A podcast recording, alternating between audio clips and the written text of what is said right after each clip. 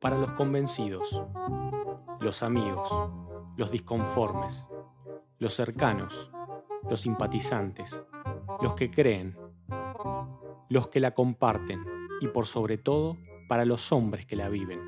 Si hablamos de ella, la fe, la tengo, la quiero, la tenía.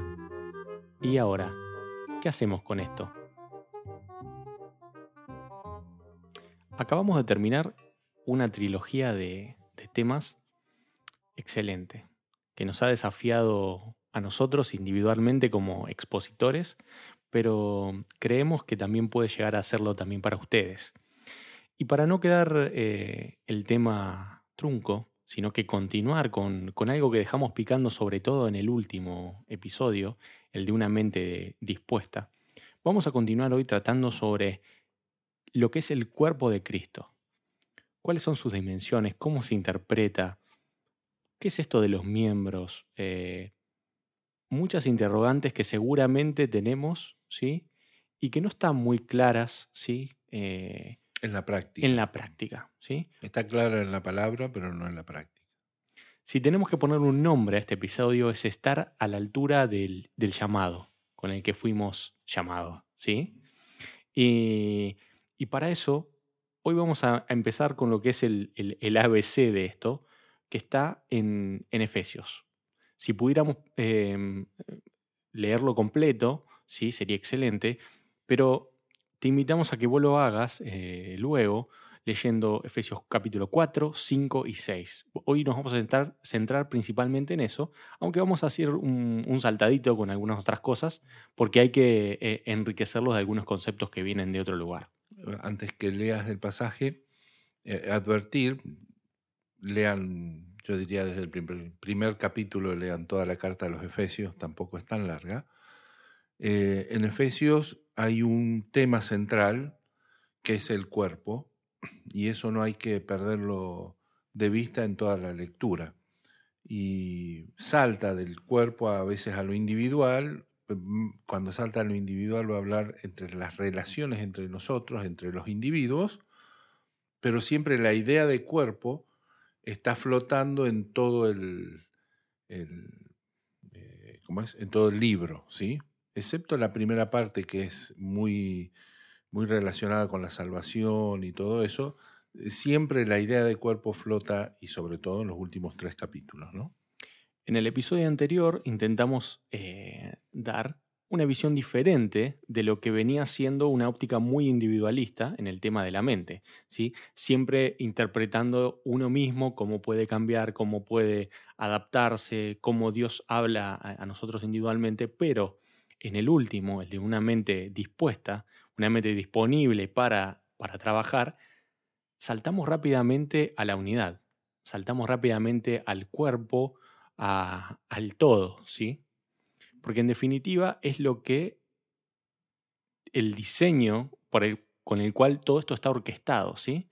No que seamos nosotros eh, la orquesta, un hombre orquesta, sino que seamos un instrumento de una orquesta con una mente diferente. Exactamente. ¿Sí? Muy bien. Arranco leyendo entonces Efesios 4. Dale. Yo pues, preso en el Señor, os ruego que andéis como es digno de la vocación con que fuisteis llamados, con toda humildad y mansedumbre, soportándoos con paciencia los unos a los otros en amor, solícitos en guardar la unidad del Espíritu en el vínculo de la paz. Un cuerpo, un espíritu, como fuisteis también llamados en una misma esperanza de vuestra vocación. Un Señor, una fe, un bautismo. Un Dios y Padre de todos, el cual es sobre todos y por todos y en todos. Por supuesto que cada vez que agarramos un pasaje escrito por Pablo, eh, decir, bueno, vamos a hablar de este tema es, eh, es, muy difícil porque en cada palabra, en cada giro te enredas y hay todo un tema en cada expresión. Eh, así que voy a tratar de no enredarme en eso, pero sí decir lo siguiente. Aquí Pablo está llamando a la dignidad de la vocación con que fuimos llamados. Dignidad tiene que ver no con mérito, sino con estar a la altura de un lugar en el cual se nos ha puesto. ¿Lo merezcamos o no? Es eh, yo por diosero, llamado a vivir en el palacio del rey, puedo tomar dos opciones, ¿sí? Vivir como un pordiosero en el palacio o vivir como príncipe, a pesar de que ni lo merezco, ni vengo de familia real, este, y estoy a la altura, me visto, como, hablo, me educo como un príncipe, a pesar de que no tenga el origen. Esa es la idea de dignidad. Yo fui llamado a ocupar en el cuerpo de Cristo un lugar que no merezco. Ahora, eso no quita que yo no tenga que hacer todo lo posible para estar a la altura de ese lugar, ¿sí? Y moverme como tal. Eso es lo, la primera cosa que Pablo está diciendo. Y la segunda... Ahí, ahí, déjame resaltar dos cosas que, mencionaste. Y una es llamado, ¿sí? Como hablábamos el, en, nuestro episodio anterior, hay un, hay un llamado y del otro lado debería haber una respuesta. Eso es condicional, ¿sí? No todos responden al llamado. Y después el tema de estar a la altura.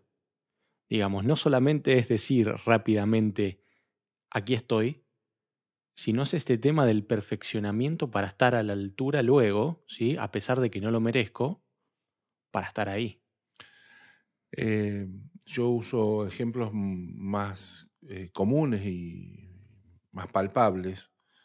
Si uno tiene vocación de ser médico, no quiere decir que ya pueda atender pacientes. Nadie se dejaría atender por una persona que tiene la vocación de ser médico. Si se va a dejar atender, lo va a hacer con alguien que partió de esa vocación, pero ha estudiado, se ha perfeccionado, se ha capacitado, ¿sí? Para ser médico y ha recibido el título y está habilitado para ejercer la, la medicina. Entonces, yo paciente lo escogería o no como mi médico. Lo mismo hace Dios, ¿sí? nos llama, no importa que digamos sí o no. Bueno, si decimos que no, estamos cerrando la puerta, pero no importa que digamos que sí. Después tenemos que demostrar este sí con todo esto de la capacitación, el perfeccionamiento que va eh, unido a lo que estamos diciendo recién. Eh, y por eso la palabra de Dios dice que son muchos los llamados, pero pocos los escogidos, y no por un capricho divino, sino porque muchos se quedan en el sí pero no se capacitan, no se perfeccionan, no transitan su respuesta para que luego sean escogidos, así como el paciente escoge al médico y no al estudiante. Así que bueno, a eso nos, está instando Pablo, a que seamos dignos de esta vocación, que nos preparemos, que nos capacitemos, que estemos a la altura de lo que Dios nos ha llamado a hacer. y da una serie de, de consejos. Primero con toda humildad y mansedumbre, eh, soportándoos con paciencia los unos a los otros, mis, este, mis, mis, cortarme, ese cortarme ahí es mi silencio, ¿sí? es porque en cada uno de estos me quiero quedar a, a hablar y estoy tratando de no hacerlo. Soportándoos con paciencia significa no tolerándolos eh, tolerándonos unos a otros, sino apuntalándonos. La idea de soportar es como la idea de una columna, de un soporte, de un apuntalamiento, de un puntal, ¿sí?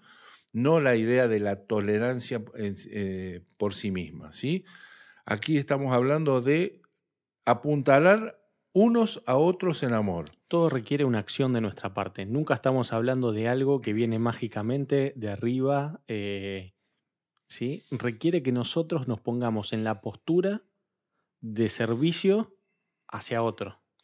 Y no solo eso, ninguna de estas cosas es responsabilidad de Dios.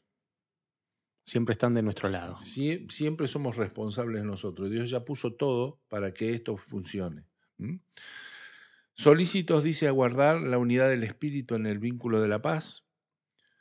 Un cuerpo, un espíritu, como fuisteis también llamados en la misma esperanza de vuestra vocación, porque los llamamientos son, pueden ser muy diferentes, pero la esperanza es la misma. Un Señor, una fe, un bautismo, un Dios y Padre de todos, el cual es sobre todos y por todos y en todos.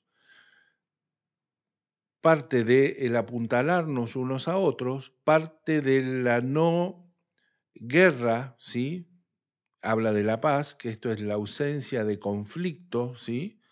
Dice, guardar la unidad del espíritu con la ausencia de conflicto, buscarlo por otro lado, no por la guerra, sino por la paz.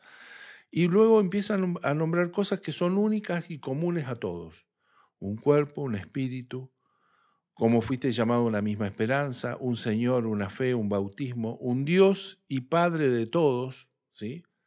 Son todas las cosas que nos llaman a la unidad. Nosotros estamos llamados a la unidad. Y usa una expresión que para mí es clave en todo, para entender todo el libro de, de, mm, Efesios, que dice, el cual es sobre todos y por todos es a través de todos, usa la partícula, la partícula dia, y en todos, lo cual nos hace a nosotros responsables de lo que el mundo está recibiendo de parte de Dios y de cómo el mundo percibe a Dios y cómo el mundo ve a Dios. Porque dice está sobre todo, nos posiciona a nosotros, pero dice está a través nuestro y en nosotros. Así que si queremos empezar a ver a qué fuimos llamados y a la altura de qué debemos estar, empieza por acá.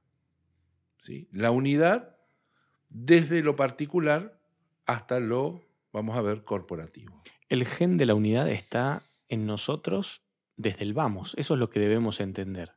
Digamos, toda esta carrera por convertirnos en el, hombre espiritual carece de sentido con con la visión individualista. Esto está hecho para ser parte de un todo, de un cuerpo que orgánicamente se mueve y acciona con una cabeza que no es la nuestra, sino que es la de Cristo.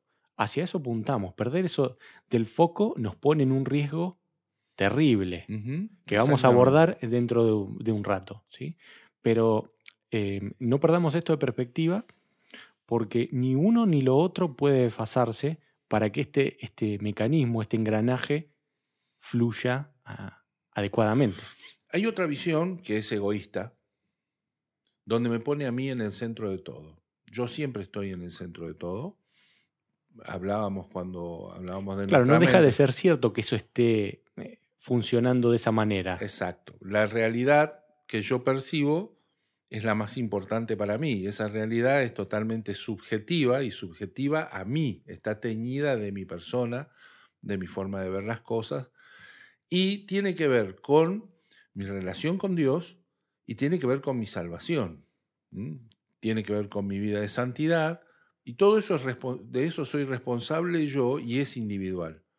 Pero cuando hablamos de iglesia y hablamos de propósito y hablamos de la labor que Dios tiene que hacer en el mundo, lo individual empieza a desaparecer, empieza a diluirse para transformarse en algo corporativo. ¿Está? Lo individual solamente me sirve a mí para estar bien con Dios, para mi salvación, para mi adoración, para todo lo que tiene que ver estrictamente con lo individual. Pero cuando hablamos de llamado, todo eso desaparece. Todo eso se diluye y se confunde en, eh, en lo corporativo. Y vamos a ver que algunas cosas que creímos eran individuales no lo son tanto. Exactamente. Inmediatamente después de esto, Pablo entonces introduce, se queda en la idea de el cuerpo. Y entonces dice que el mismo, ¿sí? Eh, después de esto, dio dones a los hombres. Y aquí también podemos preguntarnos, ¿pero los dones no son individuales? Sí, pero cuando hable de los dones individuales lo va a hacer en otro momento y en otro lugar, es más, hasta en otra carta.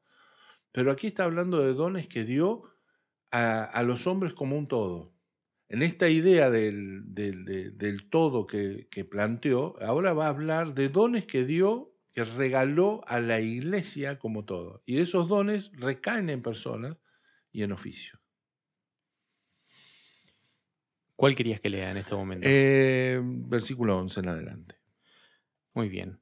Y él mismo constituyó a unos apóstoles, a otros profetas, a otros evangelistas, a otros pastores y maestros, a fin de perfeccionar a los santos para la obra del ministerio, para la edificación del cuerpo de Cristo, hasta que todos lleguemos a la unidad de la fe y del conocimiento del Hijo de Dios, a un varón perfecto, a la medida de la estatura de la plenitud de Cristo.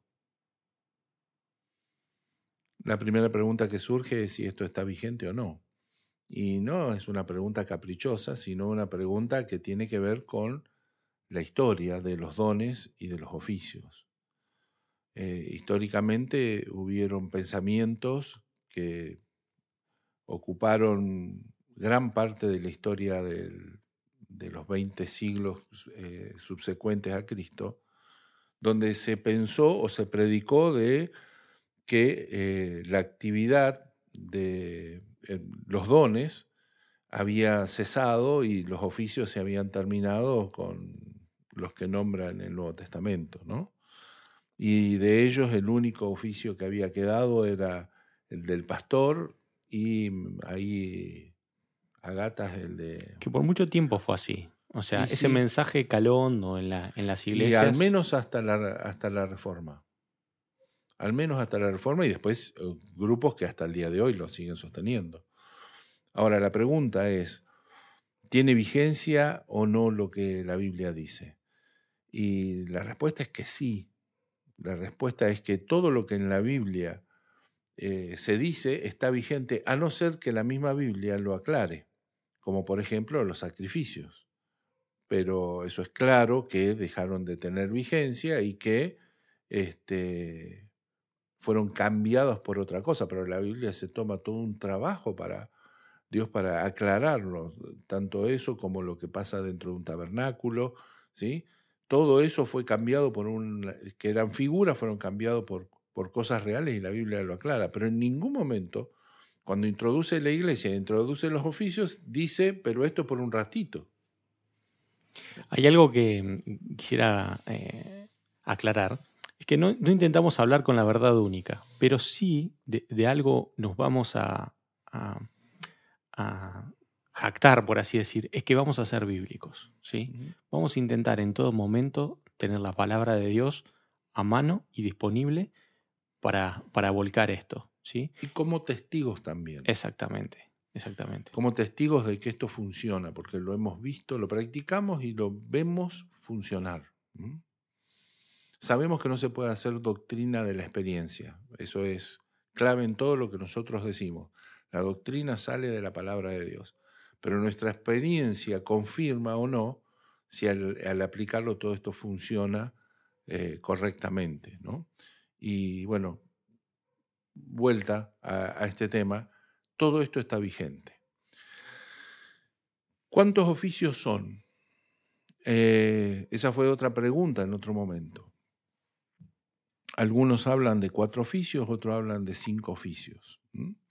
Por la historia de cómo lo presenta Pablo acá. Dice a unos apóstoles, a otros eh, profetas, a otros maestros y a otros pastores y maestros. Y sabemos que la, Biblia, por más que Dios haya usado la pluma de un hombre, es perfecta. Te salteaste evangelistas. Eh, Perdón, sí. evangelistas y a otros pastores y maestros.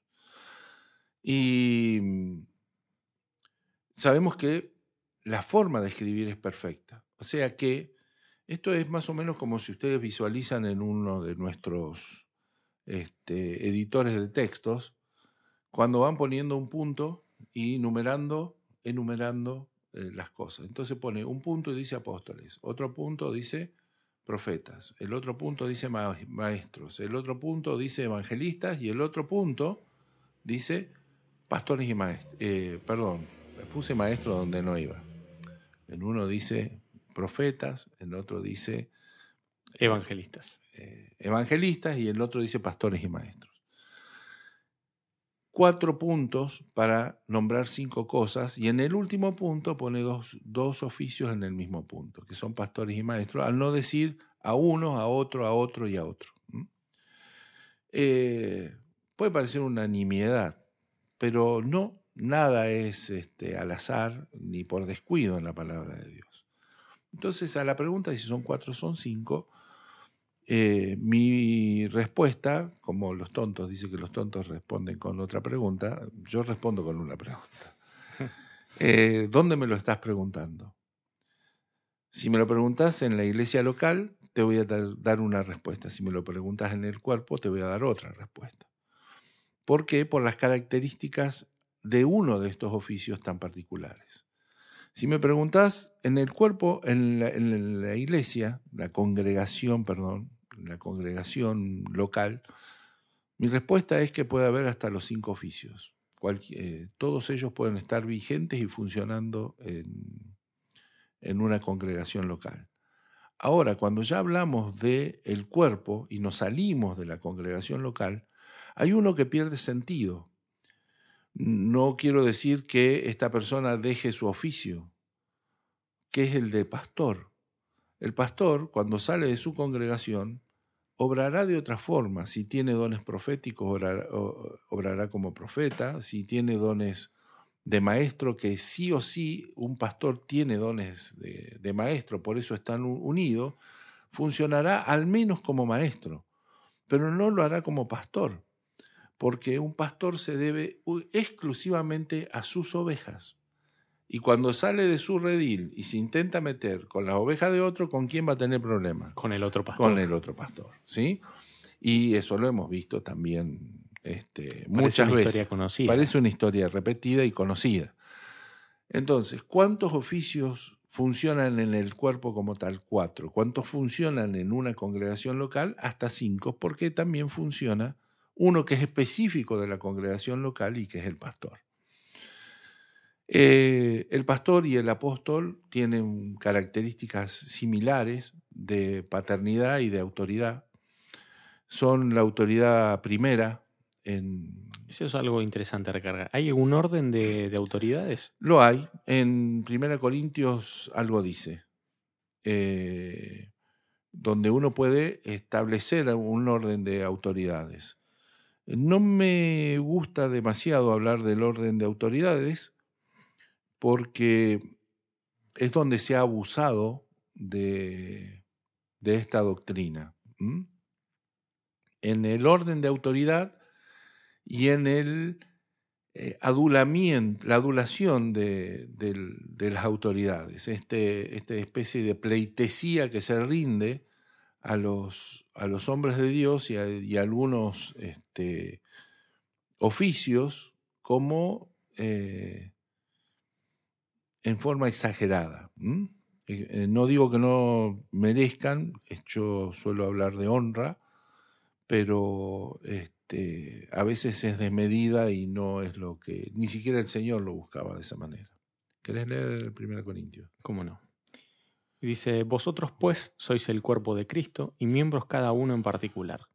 Y a uno puso Dios en la iglesia primeramente apóstoles, luego profetas, lo tercero maestros, luego los que hacen milagros, después los que sanan, los que ayudan, los que administran, los que tienen don de lenguas. ¿Son todos apóstoles? ¿Son todos profetas? todos maestros? ¿Hacen todos milagros? Ahí, en esto de poner primeramente y luego y luego, parece dar un, orden, ¿no? Eh, apóstoles y profetas y, pastores son similares. ¿Qué los diferencia? La gran diferencia es el ámbito de, de, trabajo. El apóstol es un enviado y por ser enviado eh, sale fuera de los límites de su congregación para ah, una tarea específica. Ese envío puede ser regional, puede ser local, eh, local puede ser este, nacional, internacional. En cambio, el pastor lo hace siempre dentro de su congregación, pero el trabajo siempre es el mismo. Uno lo hace eh, sobre su grey y sobre sus ovejas, y el otro lo hace sobre oficios. Eh, pero básicamente son las mismas, eh, las mismas funciones. ¿Qué pasa cuando un apóstol llega a una congregación? ¿Quién se convierte en la máxima autoridad dentro de esa congregación? El pastor sigue siendo la máxima autoridad. Si no, pregúntenle a las ovejas a quienes le van a hacer caso al apóstol que ha venido o, al pastor que Dios les ha puesto. Sigue siendo el pastor y el pastor, el apóstol deberá pedir casi permiso, ¿sí? Para hacer determinadas cosas dentro de la congregación al pastor de esa congregación. Parecen detalles, minucias, digamos, pero no entender estas relaciones interpersonales eh, entre los oficios causa mucho dolor en la iglesia. y, hemos visto eh, muchas iglesias partidas, muchas iglesias dañadas por no interpretar estas cosas simples y hasta, digamos, buenas prácticas para ejercer el, el oficio, ¿no? El oficio, sí. Eh, luego están los profetas, luego están los maestros y para introducirlos eh, me gustaría introducir lo que significa ser un oficio y la diferencia entre un don y un oficio. Conocemos, por ejemplo, el don de profecía, y, pero también están los profetas. ¿Y qué diferencia hay entre el que tiene un don de profecía y el, que, y el profeta?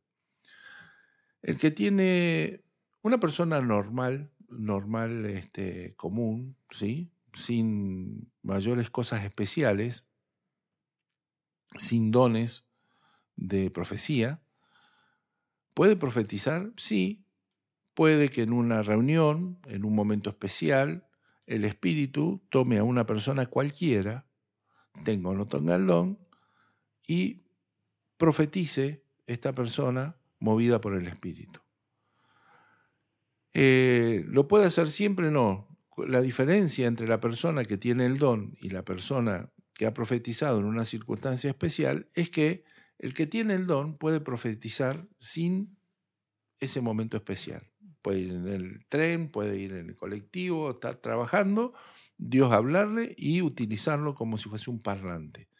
Para eso tiene el don. ¿sí? No necesita un momento especial, una reunión de oración, un, una manifestación del cuerpo, este, lo hace en cualquier momento, por eso es el don, es una herramienta que la saca, la usa y la vuelve a guardar. Y como toda herramienta hay que aprender a usarla y usarla en el momento correcto. Suelo decir que el profeta o el que tiene el don de profecía tiene que aprender tanto a hablar como callar. Es tan importante el que hable como el que calle cuando no debe hablar. Ahora, ¿qué hace, qué hace diferente al profeta del, del que tiene el don de profecía? El que el profeta tiene un oficio y el oficio hace que todo en su vida se convierta en parte de su mensaje. Es fácil verlo en un pastor. Cuando uno va a la casa del pastor y le pregunta a la familia del pastor, eh, a qué huele su casa y le va a decir huele a ovejas. Y huele a ovejas cuando nos sentamos a comer, huele a ovejas cuando nos vamos de vacaciones, huele a ovejas cuando volvemos de la reunión, huele a ovejas en todo momento. Porque no hay un pastor de a ratos, part-time. El pastor es pastor de oficio y todo en su vida tiene que ver con sus ovejas. Eh, cuando una persona se acuesta a dormir y no puede dormir, cuenta ovejitas, ¿no? Saltando para dormirse. El pastor este, lo hace sin dormir, ¿sí?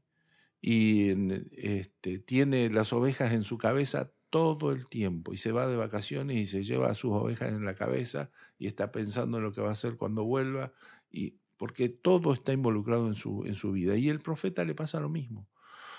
Y muchas veces al profeta le ocurren cosas, que es como le, ocurría a Ezequiel, por ejemplo, ¿sí?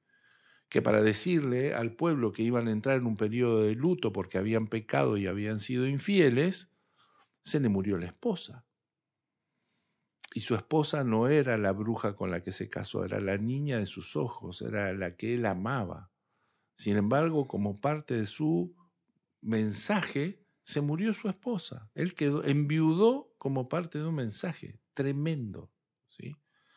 Eso es lo que hace diferente a un profeta de una persona que tiene el don de profecía. Y en función de esto vayamos evaluando si todos los que dicen ser profetas son realmente profetas o no lo son. Lo mismo pasa con el maestro. El maestro, eh, hay muchas personas que saben enseñar, pero el que tiene el oficio enseña en todo momento. Jesús era un, maestro de oficio y todo lo que hizo y nos sirve como lección. Cada acto, cada gesto, cada palabra era una lección de vida. Y después los suyos iban acordando no solo lo que les dijo cuando se sentó a enseñarles y tomó la palabra, sino lo que hizo con este, lo que hizo con el otro. Eso es un maestro de oficio. Yo suelo poner como ejemplo el, el maestro de Kung Fu, el de la serie, ¿sí? Kung Fu se vino a Estados Unidos y cada vez que enfrentaba una situación se acordaba de su maestro, pero no se acordaba de su maestro dándole una lección, se acordaba de cómo su maestro había enfrentado situaciones. Eso es un oficio como tal. Y, así debemos eh, evaluar a los oficios. Quedan dos temas más respecto a los oficios. Uno lo voy a pasar muy rápidamente, que es cómo se los ordena. ¿Quién los ordena? Dice que los establece el Señor, pero luego hay un proceso de ordenación que en el... estoy queriendo ponerle un número y son antipáticos los números, pero el 90% de los, de los oficios que tenemos son o autonombrados o autorreconocidos o reconocidos entre gallo y medianoche o dentro de su de su congregación. diríamos otro tema. Otro tema, ¿sí? Eh, y la ordenación de los oficios es una cosa muy seria. En particular tengo que decir que para esto existen los presbiterios. Los presbiterios son un consejo de pares que deben evaluar y constatar eh, al que se va a ordenar como tal. Y todos estos oficios necesitan ser ordenados. Un tema particular, un detalle particular con eh, el oficio del evangelista. No todo el que predica el Evangelio, no todo el que hace campaña tiene oficio de evangelista. Y lo quiero usar para pasar al otro tema que es el objetivo de los oficios. Y cómo debemos evaluar si un oficio está cumpliendo con lo que tiene que hacer. El que predica en una campaña es un buen puede ser un buen predicador y no ser un, realmente un oficio. ¿Qué lo transforma en oficio? Lo transforma en oficio en que cumpla con aquello para lo que fue puesto. Y dice que los oficios fueron puestos para edificar el cuerpo para perfeccionar a los santos, perdón, para la obra del ministerio y para la edificación del cuerpo de Cristo. ¿Qué quiere decir? Yo no creo que un predicador desde el púlpito esté edificando a los, a los santos para la obra del ministerio. Está predicando el Evangelio para salvar a personas que no conocen a Cristo. Pero ¿quién es el, el evangelista de oficio que hace eh, la tarea de, su oficio. Aquel que le predica y que es, yo pongo el ejemplo de Carlos Anacondia porque eh, amo a ese hombre y me ha mm, bendecido mucho su forma de ser. Vos estás con Carlos, no en una campaña, estás con Carlos sentado tomando un café y a los cinco minutos te preguntás por qué no estás predicando el Evangelio. ¿Por qué Él te transmite eso? ¿Por qué Él te, transmite ese, te enciende el fuego evangelístico en una persona o en una congregación, más allá de lo que hace en una campaña? Y en ese momento es donde su rol, su propósito como oficio sale a la luz, edificando, encendiendo, entrenando, capacitando a los santos para la obra del ministerio, para que edificar el cuerpo de Cristo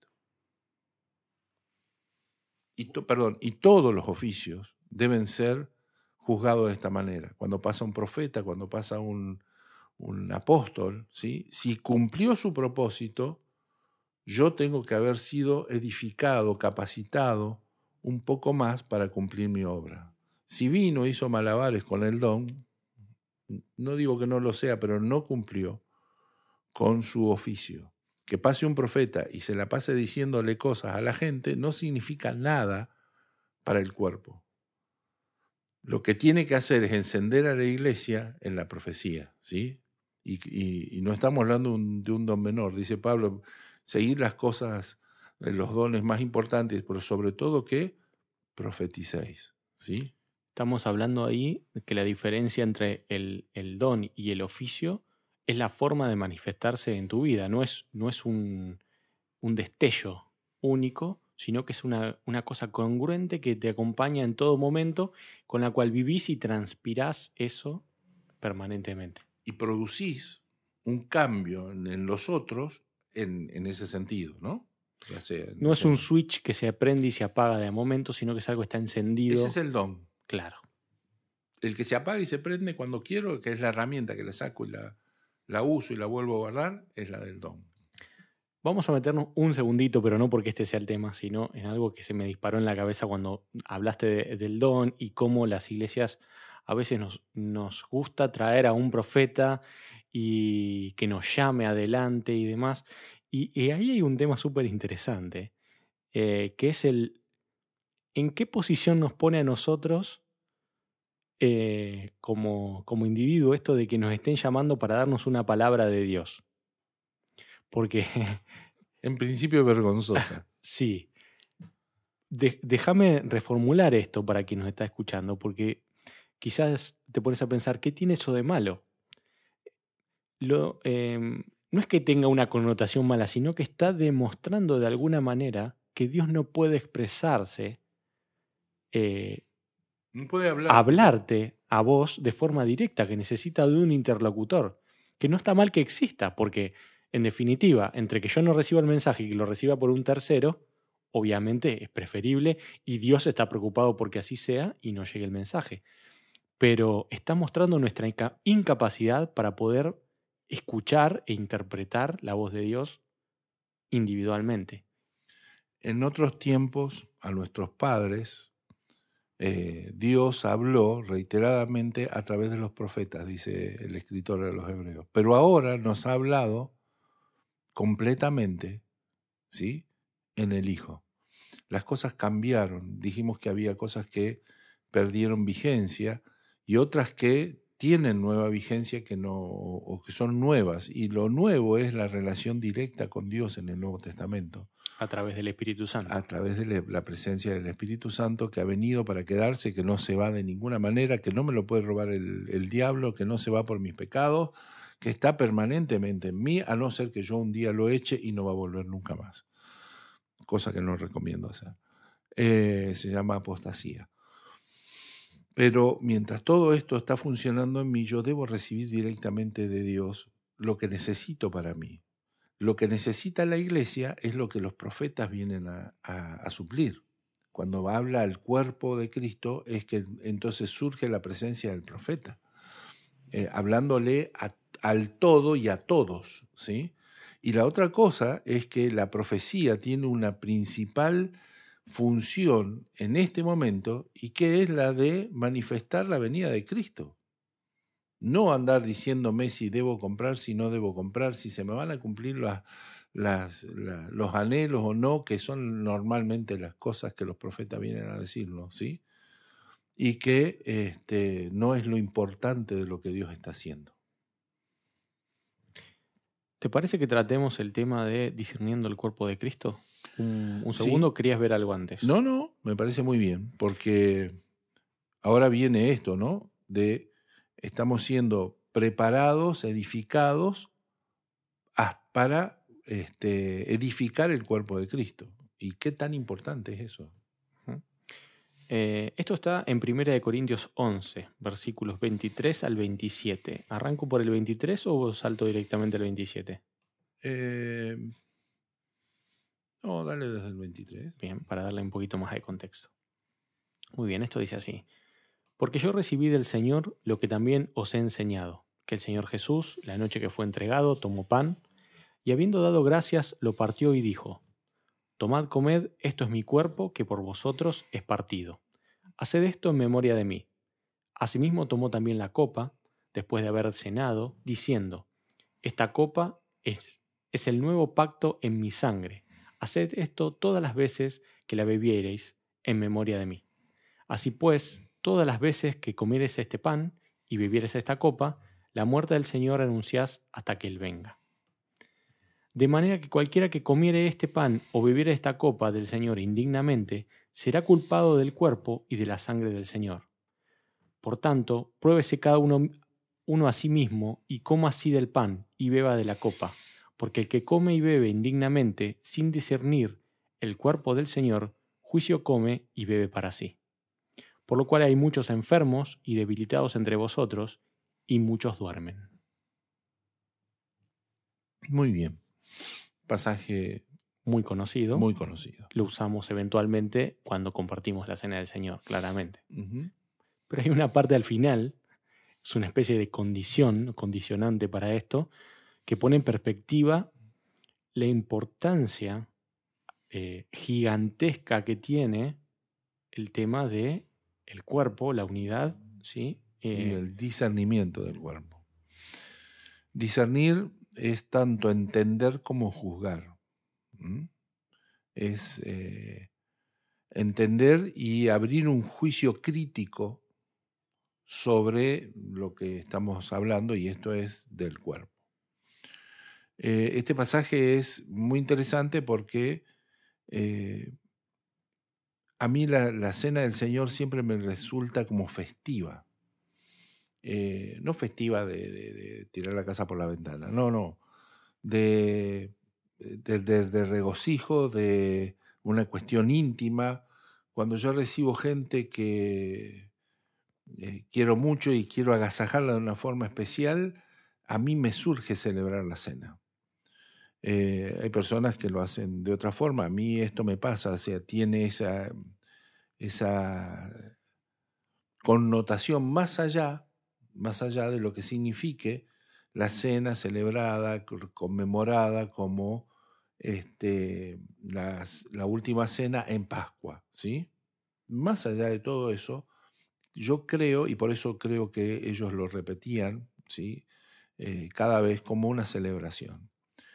Pero a esa celebración, el Señor de golpe y porrazo dice, está todo muy bien, vengan, celebren, coman, porque esto es de lo mejor, ¿sí? Están recordando este, mi muerte, este es mi cuerpo, esta es mi sangre, pero, y cuando pone el pero la cosa se pone muy brava. Y dice, cualquiera que comiera este pan o bebiera esta copa del Señor indignamente, y pone Pablo por primera vez la palabra indigno, y indigno significa lo que dijimos antes, no que merezcamos, sino de no estar eh, a la, altura. O sea, si alguno no está a la altura de comer este pan o de beber esta copa, dice, de muy amiguito y de muy celebrando y de todo esto, comienza a ser culpable del cuerpo y de la sangre del Señor.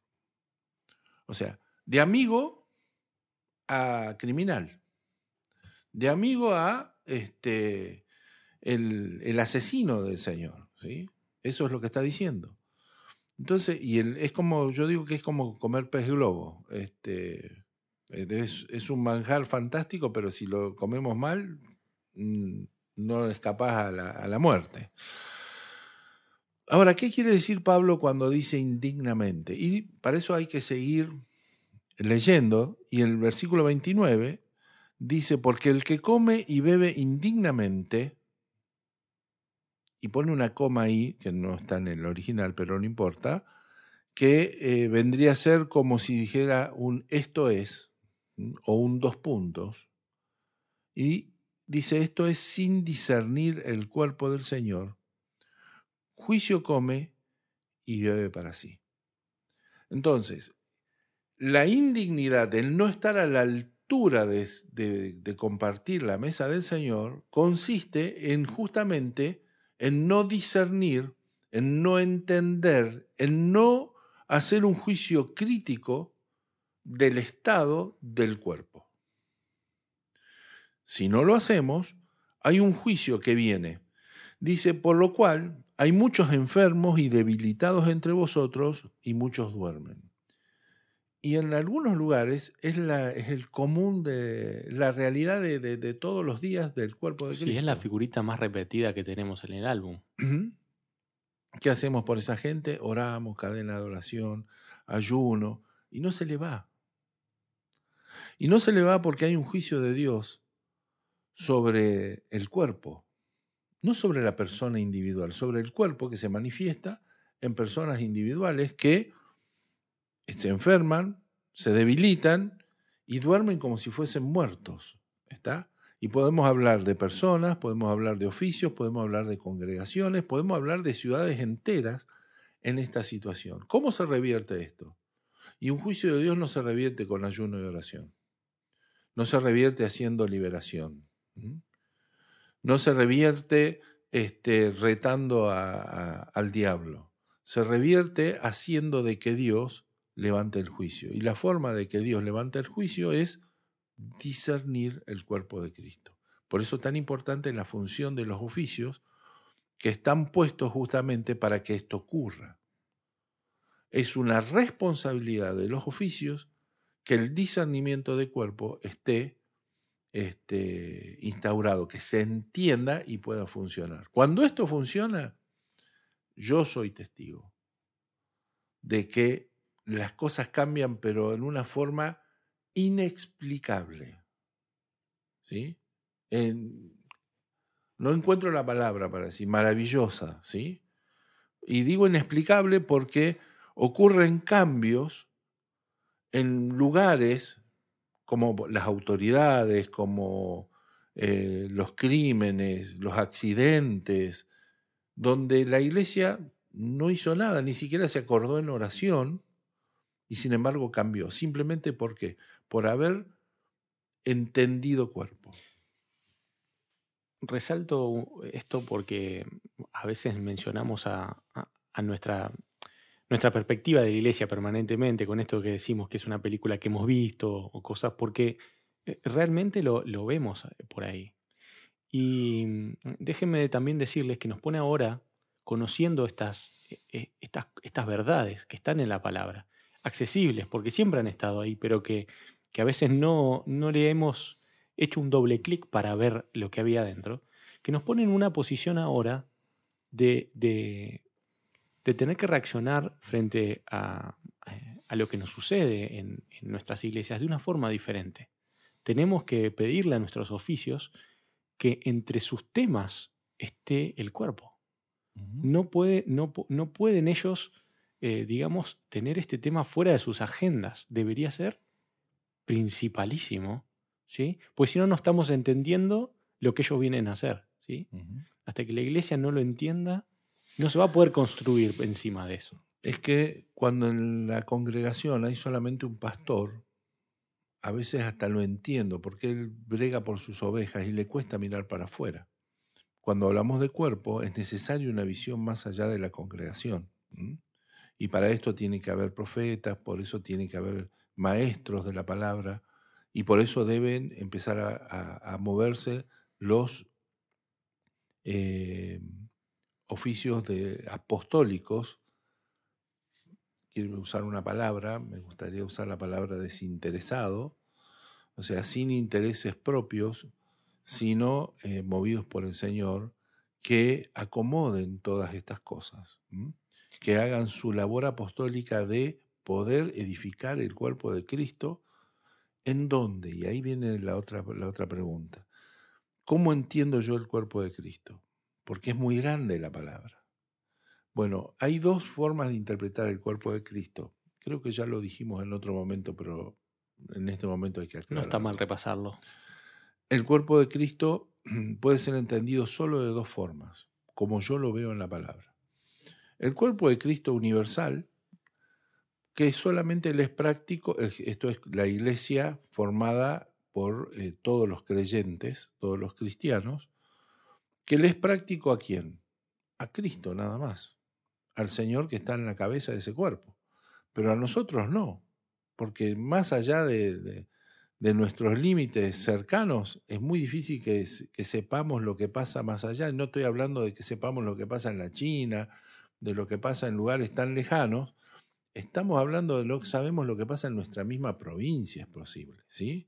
Entonces, no nos sirve a nosotros un concepto de el cuerpo universal.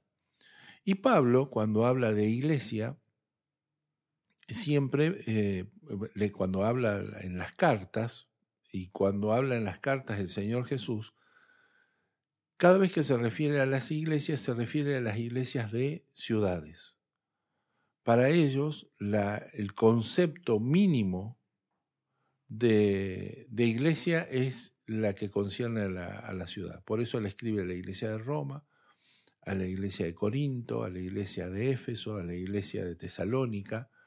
Por eso el Señor hace las, las cartas a las siete iglesias en forma particular, son iglesias de ciudades, cuando quiere hablar con alguien, le escribe una, carta a Timoteo o a Tito, ¿sí? o a Finemón, son cartas específicas a ellos. Y saludan a la iglesia que está en la ciudad.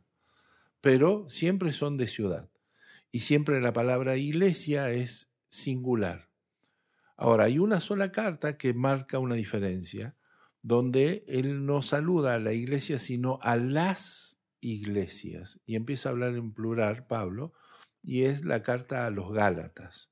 ¿Por qué? Porque Galacia no era una ciudad, sino que era una región compuesta por más de una ciudad, ¿sí? O más de dos eh, ciudades. Por eso habla en forma plural. Con lo cual me permite a mí pensar en el cuerpo de Cristo práctico como, como, el cuerpo de la ciudad, como la iglesia de la ciudad. No lo es una congregación, sino todas las congregaciones, todo el, el cristianismo de una ciudad. Esa es la medida básica, la unidad básica ¿sí? del cuerpo de Cristo. Un tema que nos está quedando eh, ya sobre el final de, nuestro podcast es el tema del, hombre fuerte, ¿sí? Eh, asociado muchas veces con, con guerra espiritual, una una serie de palabras que, déjenme decirlo de esta manera, está bastardeado muchas veces en, nuestras congregaciones. Desgastadas. Desgastado, sí.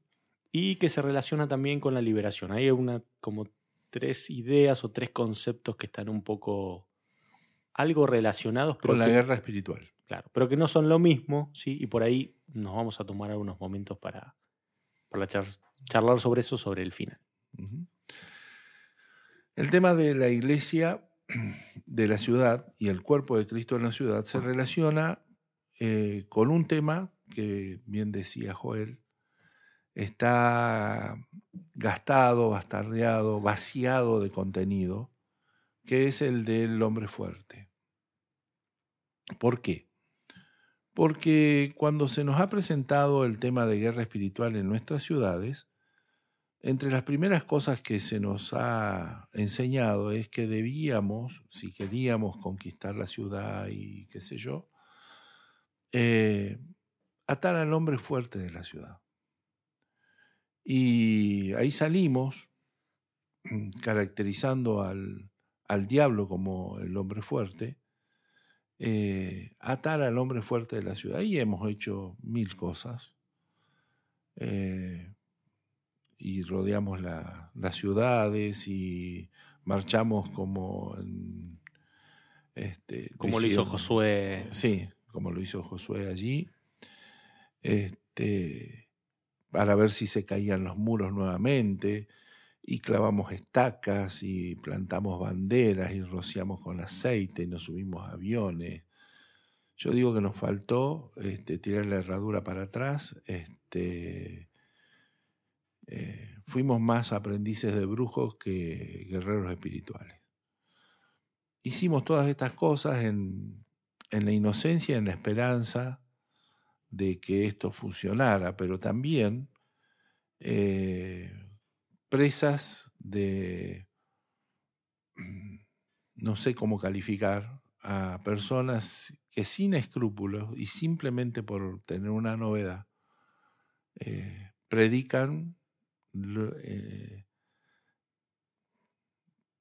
déjenmelo decirlo de esta manera, predican también lo que la gente quiere escuchar, ¿sí? Y no lo que sale de la palabra. Claramente esto muestra la falta de oficios capacitados, entrenados y alineados con, con, el, con el Señor, digamos, manifestándose en la iglesia. Las dos cosas se dan. Se da eh, gente que se aprovecha de esto, y por otro lado una audiencia necesitada de algún tipo de mensaje especial que no va a venir. No va a venir. El mensaje que, tiene que venir eh, viene diferente, viene desde la palabra. Y entonces nos presentaron este tema del hombre fuerte. Eh, los pasajes son tres y ahí claramente dice que cuando uno quiere entrar a una ciudad y a una casa, perdón, y conquistarla, eh, eh, no dice eso, perdón. Dice que cuando uno quiere entrar a una casa para saquearla, lo primero que tiene que hacer es atar al hombre fuerte que está custodiando esta casa. Entonces, habiendo esta posibilidad, si nosotros como iglesia queríamos tomar un lugar, eh, nos dijeron que debíamos atar al hombre fuerte que era el que estaba en control, y este, para poder saquear la, ciudad. Mi pregunta inicial es la siguiente. Tengo un dueño de casa y un ladrón, un saqueador. No dice conquistar, como yo me equivoqué al principio. Que vamos a ponerlo en términos eh, eh, fílmicos. Si alguno ha seguido la serie Vikingos, por ahí está familiarizado con esta idea de el saqueador y el saqueado, de una fortaleza y alguien que viene a... a saquear. ¿Qué es lo que hace? Eh, si teníamos que tomar un, lugar, la pregunta es, ¿por qué la iglesia quiso tomar el lugar del ladrón? ¿Cuándo fuimos nosotros llamados a saquear ciudades? No fuimos llamados a eso. Eh, así que eh, ¿Qué es lo que hace un saqueador? ¿Qué es lo que hace un ladrón? Imaginen que usted se va de su casa, sale a pasear. Bueno, ahora con la pandemia no puede mucho, pero eh, sale a pasear y cuando vuelve se encuentra que han robado su casa. ¿Usted espera este, encontrar al saqueador, al ladrón viviendo en su casa? No, eso sería otra cosa. Los ocupas están en lugares abandonados, pero si su casa está habitada, el ladrón va a tratar de esperar que usted no esté, en el mejor de los casos, saquear e irse. Y si usted está, vendrá, le atará como hombre fuerte, saqueará y se manda a mudar con el botín. Pero nunca se queda a vivir. Ahora, ¿es esa la función de la iglesia? Claramente que no lo es. Si la iglesia tendría que tomar un lugar en esta idea, es la del hombre fuerte. Es más, dice en Lucas, y hay que leerlo con atención, dice que eh, cuando el hombre fuerte, armado, custodia su ciudad, su palacio, en paz está lo que posee. Son todas cosas que el diablo nunca podrá hacer. El diablo nunca podrá dar paz. El diablo nunca va a custodiarnos, ¿sí? Este, eso es función de la iglesia. Ahora, ¿de qué iglesia? De la iglesia que como un cuerpo presenta un hombre fuerte que custodie la ciudad. Ahora, dice también el Señor, si viene uno más fuerte, dice, le ata, le desarma y le arrebata el botín y se lo lleva. Pero no se queda en ese lugar. Y eso no es lo que la iglesia hace. Ahora, si nosotros presentamos el cuerpo de Cristo como hombre fuerte, con Cristo a la cabeza en una ciudad, ¿puede haber uno más fuerte? La respuesta debería ser que no. Sin embargo, la realidad nos dice que sí. ¿Por qué? Por esto del discernimiento de cuerpo. Porque es cierto que Cristo es el hombre más fuerte, el campeón de todos los campeones. Pero si ese cuerpo presente está desmembrado, cualquier escuálido es más fuerte que ese campeón. No es lo mismo un campeón que se presente este, eh, fuerte, funcionando, entrenado como un gran guerrero, que traer a un campeón en una bolsa con todos los, este, eh, los miembros por separado. Cualquiera es más, es más fuerte que ese. y la, la, historia de nuestras congregaciones, de nuestras ciudades, se parecen más a un campeón en una bolsa que a un campeón parado custodiando la ciudad. Y créanme que cuando esto funciona, cuando esto se establece, que la iglesia se pone a disposición de Cristo, que nadie se pone en la cabeza, porque ese es el otro problema, que nadie crea ser la cabeza de ese cuerpo, sino que Cristo es la cabeza, en la sola presencia del cuerpo de Cristo cambia absolutamente todas las cosas y lo que custodia está en paz. Esto lo hemos visto funcionar. ¿Dónde falla? Y falla siempre en los mismos lugares, en las personas.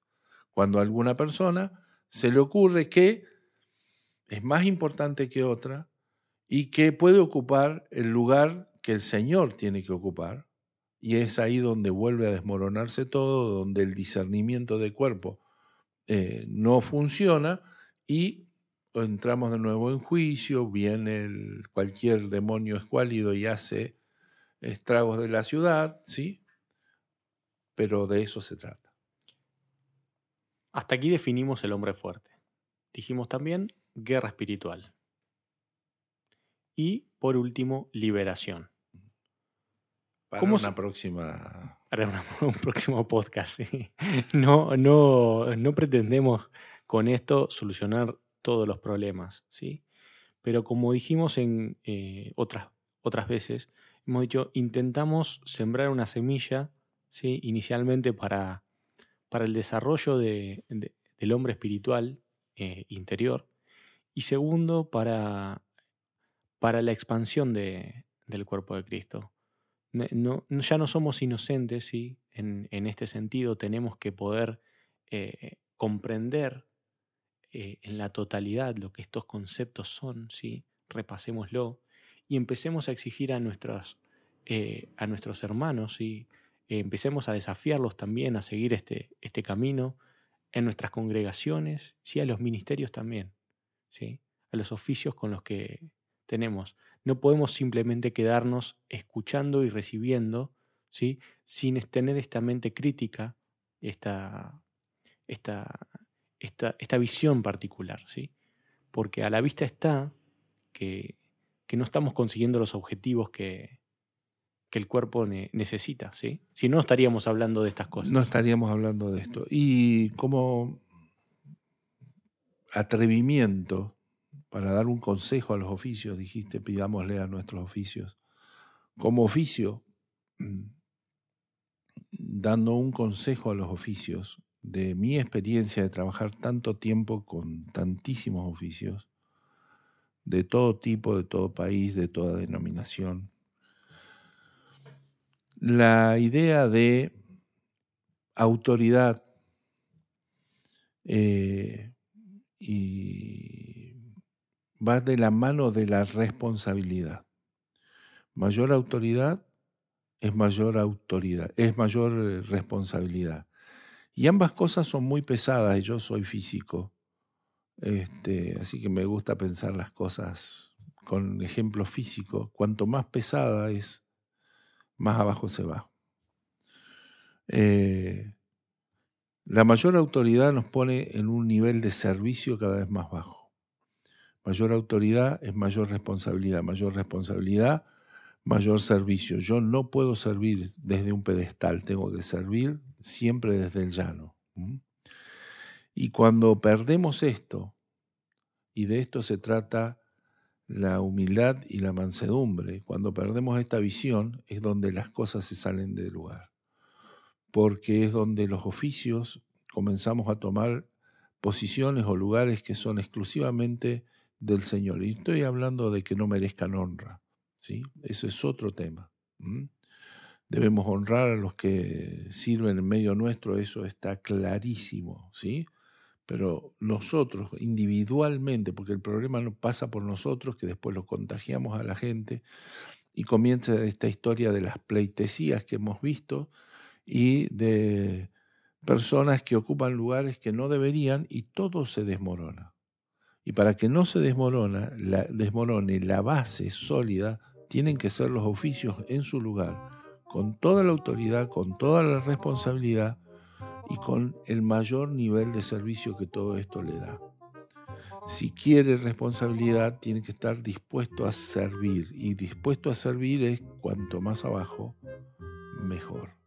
Nunca desde un pedestal. Cuanto más alto el pedestal, mayor problema y más dolorosa la caída.